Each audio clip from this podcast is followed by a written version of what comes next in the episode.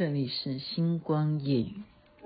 命运在今生写下了伏笔，梦境般与你不期相遇，你留下只在眼角标记，却忘记前世的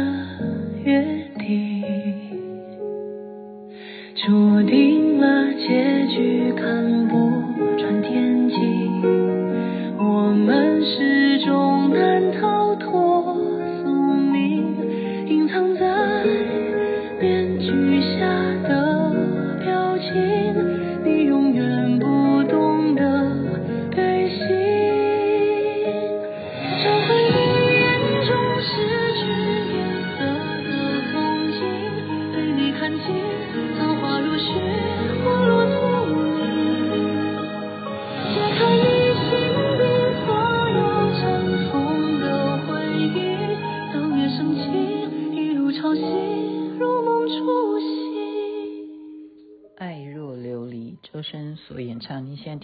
星光夜雨，徐雅琪分享好听的歌曲给大家。最主要是，因为我也在看这个连续剧，没办法，因为我觉得陈毅哦，啊、他真的演技太棒了。我觉得他真的演技太棒啊！有有人觉得说他那个演南风知我意，就是时装呢，好像就不如古装。我觉得也不会啊，我觉得他的演技就是很到位。那时装还是好看，只是那个剧情 tempo 就比较比较慢一点。反正它摆在那里，我肯定可以看得到。嗯，呃，今天其实昨天我就有那种。欲望啊，什么欲望呢？就是昨天大家听我的节目就知道说我人是在啊双子塔那边嘛哈。那我没有特别强调的一件事情，今天强调这个也很正常啊。我昨天是吃饭的地方啊，你要知道那个旗子啊，是我我们是在那个粤菜馆啊，也就是广东菜嘛啊，粤菜馆吃的饭。你要知道那个。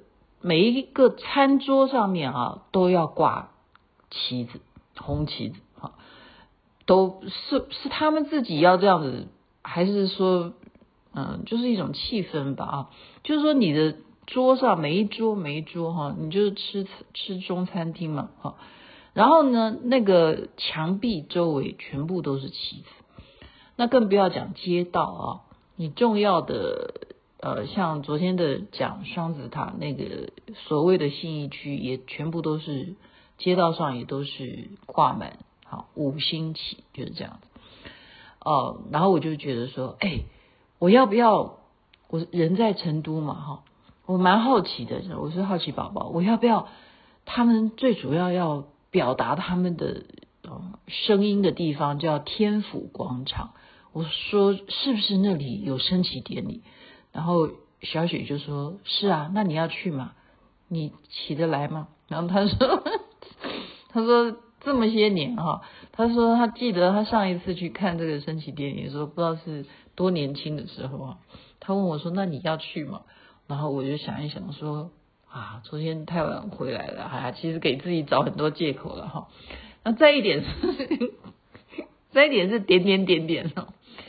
好。”那今天呢，我们同学就发给我看哈，就是天安门，天安门最主要就是说，整个中国大陆来讲，你的升旗典礼最重要的是天安门前面哈。当然，你其他的城市呢，你也会有你的啊选择地点去举办升旗典礼哈。可是今天重头戏还是在天安门。那我刚刚看资料，他是这样写。我相信，我真的，我真的相信，我不认为说是他们啊、你要你要把它讲成是样板，这这一点我要讲一句公道话，因为我昨天去吃饭，或者是说我在现场看到大家这么啊热情啊，呃，因为啊他们的十一长假，他们这么样的高兴啊，然后就是庆祝国庆这样子的那种心啊，那种爱国的表现。那么是从昨天哈，他的新闻是这样讲，就是各个县市哈，就是各个省份的人呢，坐着花了几天的车都有可能这样子的人哈，就说这一辈子我要完成一件事情，就是说我要在十月一号这一天到天安门广场去升旗。他们真的是从昨天晚上八点就有人在排队，就是要占个好位置，好站到前面一点，可以看到整个升旗的这个盛况哈，就是这种。啊，我们应该怎么讲？这个我也不会讲啊，因为我也没在现场。但是我们就看画面，这个人数是真的是非常非常多。我认为这不是说，哎，你来升级啊，这个绝对是自动自发。因为我到各个地方去，呃，对啊，就是我不是讲嘛，没有人啊，没有人啊，就是平常的地方都没有人。那他他们长假都到哪里去？而 且就是可能。一方面就是去人多的地方，他们就要去，就是观光景点要去，啊，然后再一方面呢，呃，应该这样讲，就是孩子啊这边的升学压力非常大，我们要知道他们竞争很激烈嘛，人口多，那你呃能够考高分的题目什么的，哈，这个例如你连哈。你这个新中国成立代表的意义是什么？这都是高考的里里头的选择题。你要连这个都不会的话，你的分数也 就没了哈。对啊，就是说他们这种教育是从小啊就要开始说，我一定要做一个最强的中国人，就是这样子。所以他们压力很大哈，压力很大的情况之下呢，这个父母是从小就在教育他们，让他们有这么大的压力哈，将来一定要做一个好。我们就是比上不能什么不足，比上都要有足，比下也要更足哈。所以小孩子的压力很大，这是我所观察的啊。然后他们就是这一段时间，只要能够高考过的话啊，那将来就选择性就会多一点哦。所以他们父母非常珍惜在他们呃高考之前的这种家庭生活，所以放假日呢，你就会看到我昨天讲的。家庭活动啊，家庭的这种成群结队的一组一组的家庭出游是啊随处可见，随处可见，我觉得是非常温馨的啊。那么另外一点呢，我们再讲回来，就是我刚刚说的，我不知道啊，因为我现在人在这边嘛，那因为我还有规划的一个行程啊，所以暂时是没有办法参加啊。中华民国的国庆哈，嗯，但是我们以去年来讲，有这么爱国的要去说从前一天晚上八点就去找位置嘛？好像台湾从来 已经很多年没有这样子了。有哎、欸，以前我念书的时候啊，如果我们有去参加升旗典礼，我们就会记嘉奖，真的学校都会这样子鼓励学生，就是要有这种情操啊。现在呢，嗯，在哈不知道。我真的不知道啊，现在时间还没到哈，所以这这是一个呃气氛气氛。那其实也不瞒大家说，我现在的时间呃今天录的比较早，因为等一下我就要去吃饭，啊，我就会去了解一下夜晚的他们庆祝的国庆是怎么一回事啊。所以今天先早早录，我怕到时候晚上网络又塞车，我的节目又出不来。我要稍微讲一下啊，因为嗯，这是一个时事问题嘛。好，我到这边来，如果大家呃认识我是台湾的，好台胞哈，大家会知道说我是从台湾来的，然后大家就会呃慢慢的就聊天，就会开始聊一个话题，就是说会不会打仗？连这边的人 都会聊这个话题。那这个是，这就代表什么？这不是哎，真的，我们不要把这边想成说他们有嗯嗯，就是我们小时候的教育啊，就是飞碟就在你身边呐，哈，然后你旁边可能就住着一个什么啊重要人士啊，他是那个零零七或什么的，然后他会举报你，你做了什么事情啊？没有，其实他们是。啊，非常就是说，他们没有什么，没有什么不可以讲的啊，没有什么不可以讲的。当然，你不能够，你说你说讲什么呃政府不对啊什么的，这个这个我不知道了哈。这个有没有像台湾一样，我们可以说，哎呀，执政党啊啊，在野党什么的啊，这个我不敢说啊，因为我们没有聊到这个部分。可是我觉得在谈话间呢、他们分析这些时事啊，是啊、跟我们也一样的。为什么呢？他们关心的东西是台湾不会去关心的。你知道他们关心的是什么？他们非常关心乌克兰跟俄罗斯的战争。为什么？为什么？因为他们住在这里。你要知道哈，嗯，换一个角度嘛，我们就是说，常常说你要替他人，我们互换角色。我如果是你的话，我是什么想法？我们有时候会自己太执念了，对不对？对啊，我现在是在中国。如果我在这边有生意，或者说我的事业就是在这边打下基础的。那么，这个乌克兰跟俄罗斯的战争，关系了什么？关系了全球的经济啊！因为俄罗斯被制裁啊，俄罗斯被经济制裁。那再来一点是什么东西制裁？中美贸易的制裁到现在都还没有结束啊！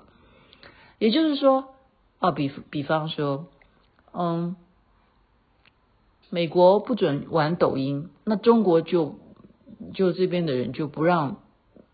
不让国际版的抖音在中国可以看得到，他也不让你国际版的抖音可以看到中国抖音，啊，就是这个意思。那他这里当然也不准看到脸书啊。那美国人你禁什么，那他们也就回回禁什么哈。那你的苹果手机，你就是不让一些安卓的。啊，A P P 上，那他这边也用这样的方法，那我就不让你苹果的能够下载我的安卓的 A P P 啊。他们是这样子在，呃，在处理这方面的一些策政策吧，哈，用政策来互相看最后谁谁会胜出。可是这个战争的问题啊，他们会担心的是什么？因为。这个制裁是俄罗斯跟中国比较密切，因为他就是他邻居。那他被制裁也会影响中国，因为都会贸易互相的牵牵涉到一些利益问题，然后也会造成啊、呃，就是更更要把美国当做是一个假想敌。那美国本来也就把中国当做假想敌。那我们台湾早就。大家也明白吧？啊，听星光夜雨的听众，我我不我再次强调，我没有什么政治立场，但是我觉得大家也是明白人，因为我们都看得非常清楚，就是美国在这整个事件啊，从乌克兰这个事件上面看起来，到底是谁在跟俄罗斯打仗？其实是美国在跟俄罗斯打，因为如果乌克兰没有美国的支援的话，他怎么能够到今天还有武器可以不断的哈去把俄罗斯弄到现在都骑虎难下哈？所以中国非常关心他最后的结果，他最后会是什么结果？哈，因为这三年的疫情呢，也让台湾也一样啊。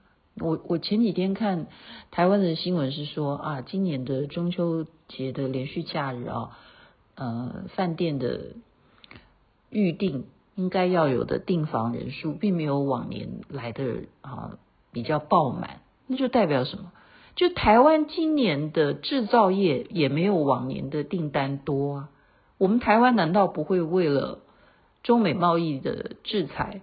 或者是俄罗斯跟乌克兰的战争的一经济啊，全球经济紧缩，我们没有被这些通货膨胀而影响吗？当然有啊，而且我们开始就怎么样？我们要选择我们的荷包要怎么使用，所以我要不要把钱花在中秋假期去买一个很高档的饭店去玩乐呢？不一定啊，因为什么？九月都已经接近年底了，就等于是。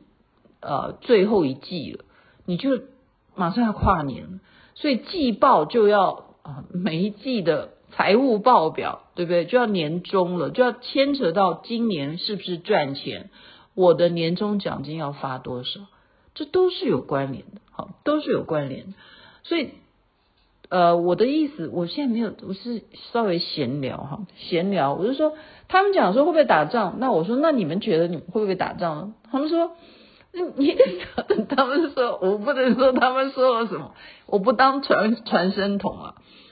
他们他们只是举一个例子啊，大家听听看哈，他们举一个什么例子呢？他们说当初哦，他们对香港是非常宠爱呀。叫宠爱，香港人听了一定很不高兴，说我需要你宠爱吗？就是宠着他哈，因为他是一个呃，就等于说亚洲最大的对啊一个港啊，对不对？自由贸易，然后金融最大的一个体系，对不对？在香港，你在那边一定要办一个公司或什么的，你才能够跟国际接轨啊，对不对？你的港口也好，你的事业，你的这些。银行什么的，你就是公司一定要设在香港，就是就是很重要的一个地方。可是现在香港，哦，他他们是这样讲，当初从对香港是非常宠爱的，可是呢，却发生了一个事情。那这个事情我不不方便讲哈，因为我又没有看到，那我也我我不讲八卦哈。所以呢，嗯，他们。对于台湾印象非常好，然后我这这是讲真的，他们对台湾就是觉得台湾人也是非常热情啊，然后对于台湾的小吃也非常呃非常好奇，因为我认识的这些朋友都没有去过台湾，然后他们了解台湾非常的进步啊，非常进步，但是我在这人在现在在这里啊，我必须要讲哈。我在这里看到的爬里爬里的，我上次讲那些爬山的，那是属于年纪大的。可是啊，这里的年轻人，哇塞，把我吓坏了，真的比台北市任何一区的年轻帅哥们都还强。他们的裤子呢，可以就是喇叭到，就是今年流行那种大大宽裤哈。那年轻人那个裤裤管啊，可以这样在地上就是拖地这样子。然后就很多破洞，然后呢，舌环呐、啊、鼻环呐、啊，哈，然后头发都是染成金色的啊，好，女生也一样哈。那女生呢，都是身材苗条，然后就是长发披肩哈。你要知道，成都都是美女嘛，皮肤又白哈，都长发披肩的，然后穿着露背装，然后皮短裤啊。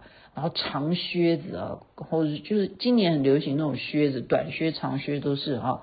秋冬还是这种打扮，他们到现在因为天气没有很很冷，到现在都还在穿，给我穿嗯露背装哈。年轻人都是这样走在街上，然后你就会知道说，因为你要你要容忍说，你会觉得说素质怎么那么哎会叫咔这样呸好咔呸，就是说会乱吐痰什么的，这个东西没，这是一种。差别，差别是在于，呃，他的农民怎么样？他的农民逐渐的迁移到城市，那农民们乡镇的这些人，他们当然年纪已经比较大了，他们在早年的时候没有接触到很啊优优良的这种教育嘛，所以他们怎么知道应该要啊、在公共场合要小声一点说话呢？不要在那边大嗓门了。他们怎么知道不可以随地吐痰呢？好。所以这件事情，呃，就是它的差异，是因为这个人口急剧要往城市去迁移，那么在本身的教育上面还来不及去整合。我觉得是只是这样，所以你要站在一个呃，就是你居住在这里，你就是去慢慢去研究它啊，你去了解它。而不是一味的去听别人来批评他。好，我今天就是讲一个非常呃自己的观察，非常客观。我觉得没有谁对谁错，没有哪里好哪里不好。好，我我讲说哪边好哪边不不好，哈，它都有它的好的地方，不好的地方。但是不好的地方是有原因的。难道台湾你就看不到什么什么不好的吗？那那。那我们讲，最近我是不关心了。可是光是扯出那样子的混蛋的事情，那那这里还得了？如果是这里的话，那全部是连坐法的，讲穿了就是这样子。哎，今天怎么越讲越越长？好了，就这样子了。我要去看看晚上有些什么活动。据说啊，那个郁可唯跟井柏然要跟古琴演奏一起唱歌，他们叫我去听，可是井柏然不是我的菜，好吧，就看看状况吧。祝福大家人人身体健康，最是幸福。这边晚安，那边早安，太阳早就出来了。